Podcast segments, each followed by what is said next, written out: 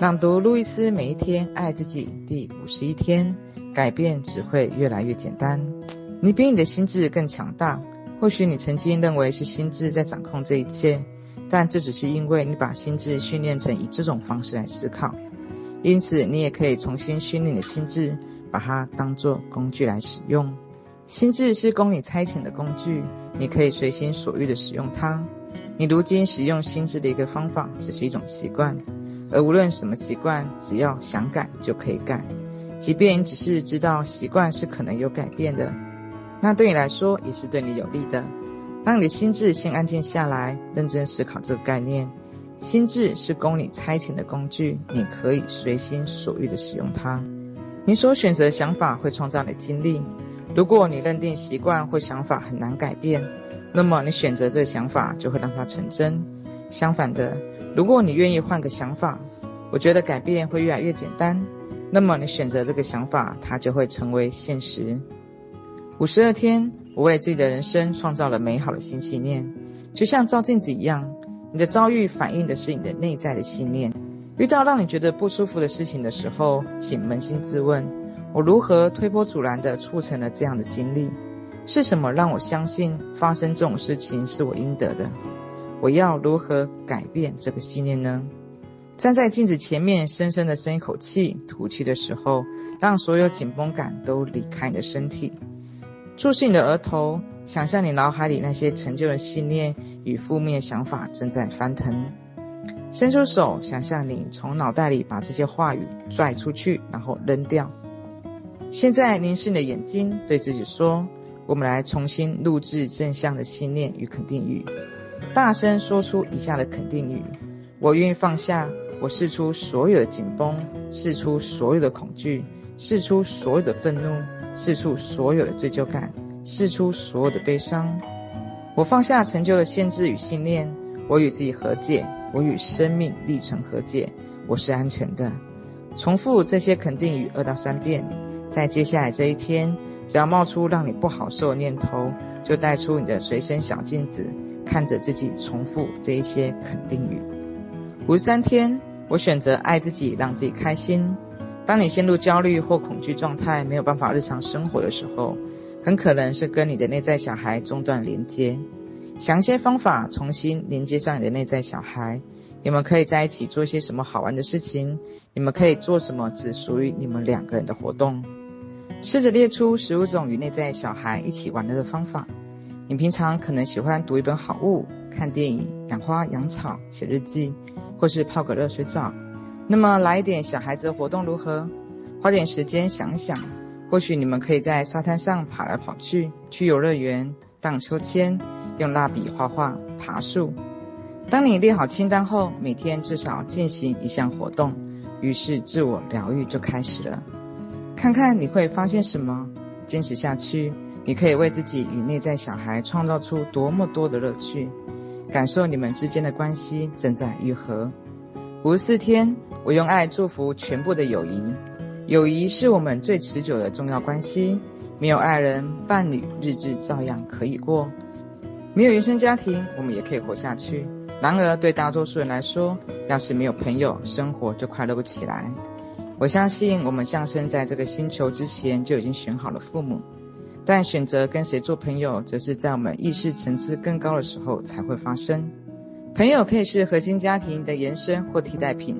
对大多数人来说，非常需要与他人分享自己的生活经验。当我们结交朋友的时候，不只更了解别人，也对自己有更深刻的认识。这些人际关系就像照镜子一样，映照出我们自我价值与自尊。友谊给我们审视自己的绝佳机会。我们可以借此看出自己需要成长的地方。当朋友之间的关系变得紧张的时候，不妨回头看看童年时期接收到的负面信息。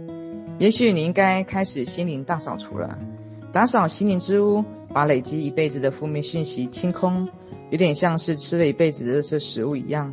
严格执行一个优质的健康饮食计划，改变饮食后，身体会慢慢释放出累积的毒素。你可能会一两天感觉不太舒服，但你一定要坚持下去。我知道你做得到。五十五天，我是宇宙心爱的孩子，我们都是宇宙心爱的孩子。但可怕的事情依旧会发生，比如虐待儿童。据说美国有三成的人口在童年的时候都曾经受过虐待，这不是什么新鲜事。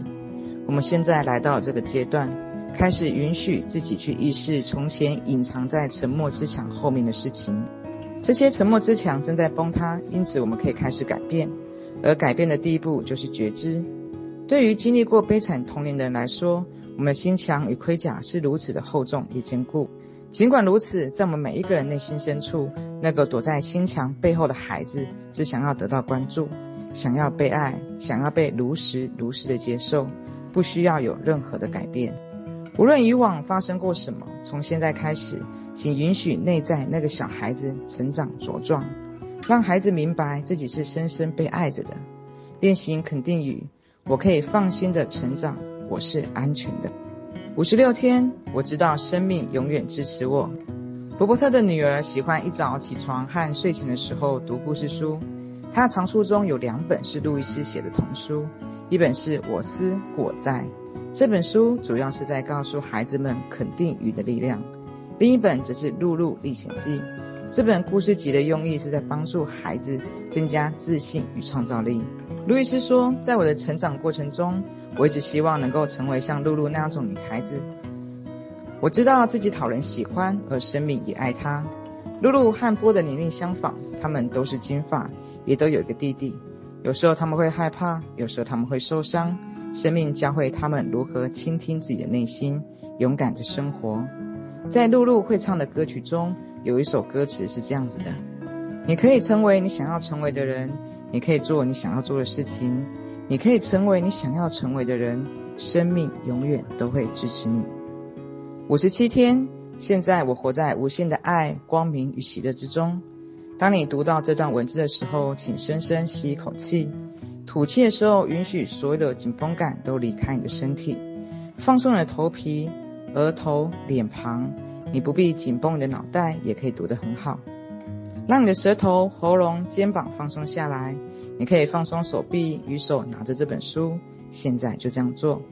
让你背、腹部、骨盆也一起放松下来，呼吸平稳下来，同时放松你的双脚和双腿。比起你开始阅读上段文字的时候，现在你身体感觉起来是否不一样？注意你紧抓住多少的东西不放。如果你身体紧绷，你的心智也放松不下来。在这种放松舒适的状态下，对自己说。我愿意放手，我要释出，放下，我释出所有的紧绷，释出所有的恐惧，释出所有的愤怒，我释出所有的罪疚感，释出所有的悲伤，我放下所有自我限制的信念，我放手了，我内心感受到平静，我与自己和解，与生命历程和解，我是安全的。五十八天，让我们轻松地摆脱老旧负面模式。小时候，你如何感受到爱？你看过父母表达他们的爱和情感吗？父母是在拥抱中把你拉拔长大的吗？或者你们家习惯用打骂、喊叫、哭泣、甩门、操纵、控制、冷战或报复来表达爱？假如是这样的话，那么长大成人的你很可能会寻求类似的经历，而去找那些能够强化这些想法的人。如果你小时候寻求爱却换来痛苦，成年以后，你寻找的就会是痛苦，而不是爱。要等到你放下陈旧的家庭模式，一切才会改变。五十九天，我爱我的孩子，孩子也爱我。给儿女的肯定语：我和孩子们开诚布公的交流，我的孩子们受到神的庇佑。我有一个充满爱、和谐、快乐、健康的家庭。我的孩子无论到哪里都很安全。我和孩子们的关系温馨而和谐。我爱孩子们成长茁壮，而且爱自己。我接受并珍惜孩子们的独一无二的特质，允许他们自由地表达自己。我爱我的孩子，他们也爱我。我们组成一个洋溢着爱的大家庭。我们都是这个大家庭的一份子。六十天，我的家是适合居住的好地方。看看你的住家，这里是真正你想要住的地方吗？它住起来舒适、充满欢乐吗？或是拥挤、脏乱？如果你对这个家的感觉不好，住起来绝对不会开心。你的家就是你的写照，你的家处于什么样的状态？清空你的衣柜和冰箱，把衣柜里多年没有穿的衣服挑出来，拿去卖掉、送人或回收，清掉旧的，你才能为新的东西腾出空间来。当你丢弃那些东西的时候，请这样说：我在清理心灵的衣柜。冰箱也比照办理，把存放在冰箱里有一阵子的食物和残余剩饭一举清除干净。习惯把衣柜、冰箱塞得满满的人，心灵也会塞得满满的。让你的家成为适合居住的好地方吧。